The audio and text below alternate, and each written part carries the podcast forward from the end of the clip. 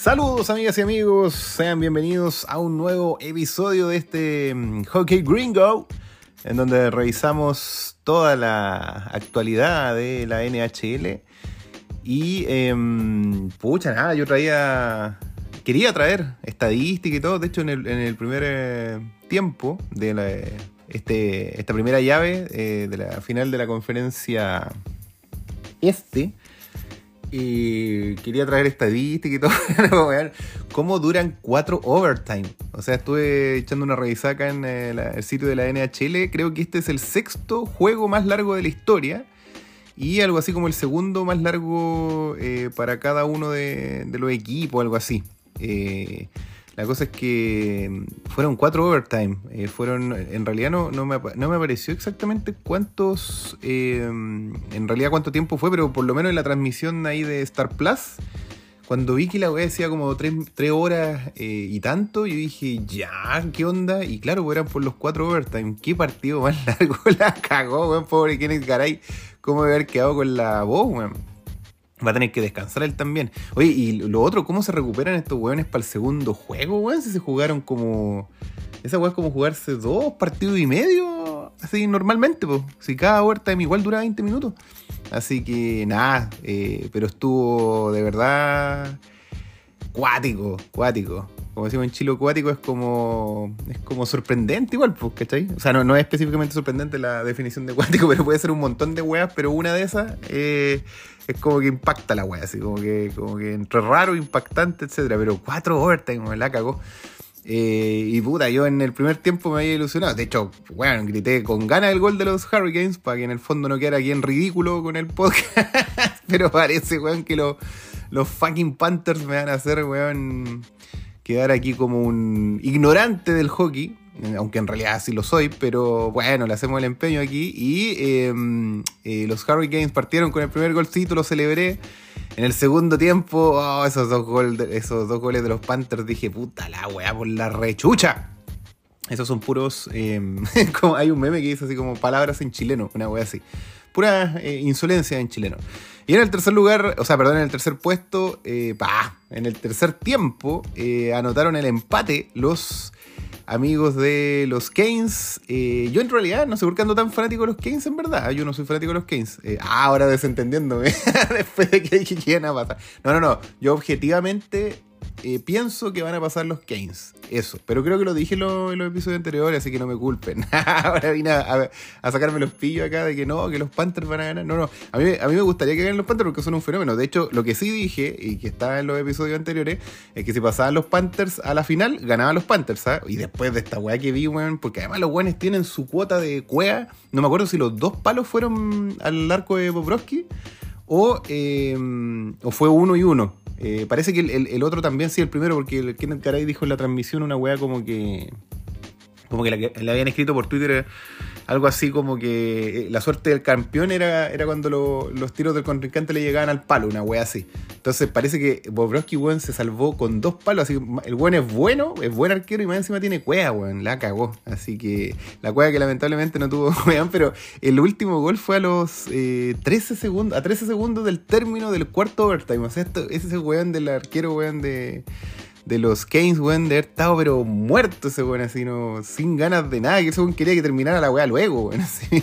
Oye, y ese tiro, weón, cuando rebotó la weá en el vidrio y el, y el arco quedó, weón, el, arquero de los Keynes estaba mirando para cualquier lado, weón, y el weón de los Panthers le agarró, no sé quién chucha fue, y no metió el gol, le rebotó de pura cueva, weón, de pura cueva el arquero de los de los Keynes, weón. Así que igual algo de suerte tiene el weón. Así que cuea en, para el resto de los amigos de Latinoamérica es suerte por si acaso. Pero ahí aprenden un poquito de chileno para cuando vengan para acá a Chile algún día. Así que eso, pues finalmente en los tres overtime eh, previo al cuarto em, no hubo ningún gol. Cero, cero gol. Eh, y em, el, último lo convirtió el maestro Kachuk, weón, obvio, de los, en este caso los Florida Panthers, para dejar ese 3-2. Revisemos un poquito los goles. Bueno, como les dije, en, el, en el, em, los tres eh, overtime previos o tiempo extra no hubo goles, pero en el primer tiempo eh, Jarvis fue el que puso el gol por los eh, Keynes, en el segundo tiempo, las dos pepitas de los Panthers fueron a cargo del señor eh, del barquito, Alexander Barkov. Y eh, el segundo gol de los Panthers fue de Bergie. Eh, Carter Bergie, así que, o Carter Bergie, eh, que anotó el segundo, el segundo tanto. Y en el tercer episodio, ya en el tercer periodo de este juego, anotó por los, puso el empate de los de Carolina, Stefan Neusin. Y de esa forma ya finalmente, como les dije, Matthew Kachuk fue el que fue el verdugo de este primer juegazo de verdad no sé, podríamos decir sí, como de infarto, pero claro, después de tres overtime me acordé del capítulo de Los Simpsons, weón, en donde Homero como que no quería ir a ver hockey porque lo encontraba fome, una wea así.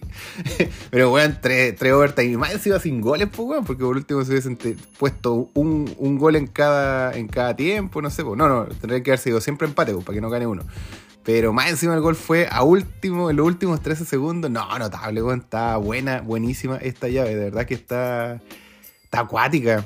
Eh, chuta, no sé. Aquí el eh, problema que se le viene a Carolina ahora es que ya perdieron un juego de local. Eh, sí, eso es grave. Pero la verdad es que nunca voy a entender qué estrategia ocuparon los Panthers, weón, para ganarle a los Bruins. Porque Recordemos que los Panthers perdieron sus eh, dos juegos de local. Los dos primeros los perdieron en su casa. Los dos primeros que tenían, porque primero ganaron los Bruins, el segundo se lo ganaron los Panthers a los Bruins. Ahí ya dejaron la, gran duda los Bruins. Y, luego en Florida todo hacía pensar que por último se iban a llevar un juego los, los Panthers, pero no, los Bruins le fueron a ganar los dos juegos allá, a Florida. Y después fue cuando vinieron de atrás y empezaron a ganar y le ganaron los, juegos ahí, eh, los dos en, Boston. Y no sé, son complejos estos muchachos. Entonces, por eso digo que no sé la verdad eh, muy bien qué decir aquí porque em, en el fondo, bueno, ya le quitaron un juego que tendría que haber sido ganado por los huracanes, si querían ir con un poquito más de confianza luego de visita allá a Florida. Si no ganan este, este segundo que viene el eh, sábado, creo que lo dan, sí, el sábado, eh, que no sé cómo van a llegar, por cierto, como dije. Si no ganan ese, oh, se pone de verdad complicado porque no le, no le podí, lamentablemente no le puedes dar margen a los Panthers, o sea, ni siquiera a los Bruins con, esa, con eso que les estoy comentando.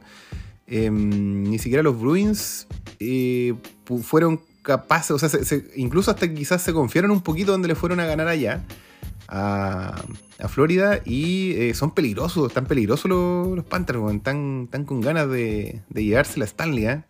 Sí, parece que cuando le pusimos Hockey Playa, le cambié varias veces el título al, episodio anterior, porque por ahí pensé que no me iban a entender lo que quería decir con Hockey Playa, pero parece que fue un poco augurio esto, ¿eh? porque si ganan los Panthers, claro, va a ser el triunfo del Hockey Playa por primera vez, así que...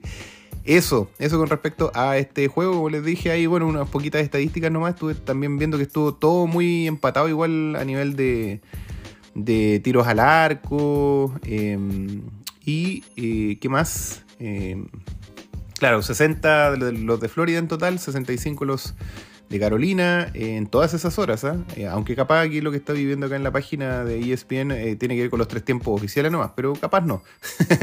Así que eso, nada, eh, comenzó complicado aquí el tema. Les prometo echarle una miradita a lo de Toronto con los Panthers para en el siguiente episodio, en la revisión del juego 2, después de que lo disputen. Eh, vamos a hacer ahí un resumen también y les voy a traer un poquito ahí para que también podamos entender eh, cómo fue que los Panthers le terminaron de ganar a los eh, Toronto Maple Leafs para saber si los huracanes, independiente del resultado que tengan el martes, van a tener posibilidades de hacer algo con los Panthers, pero de que los dejaron cansados.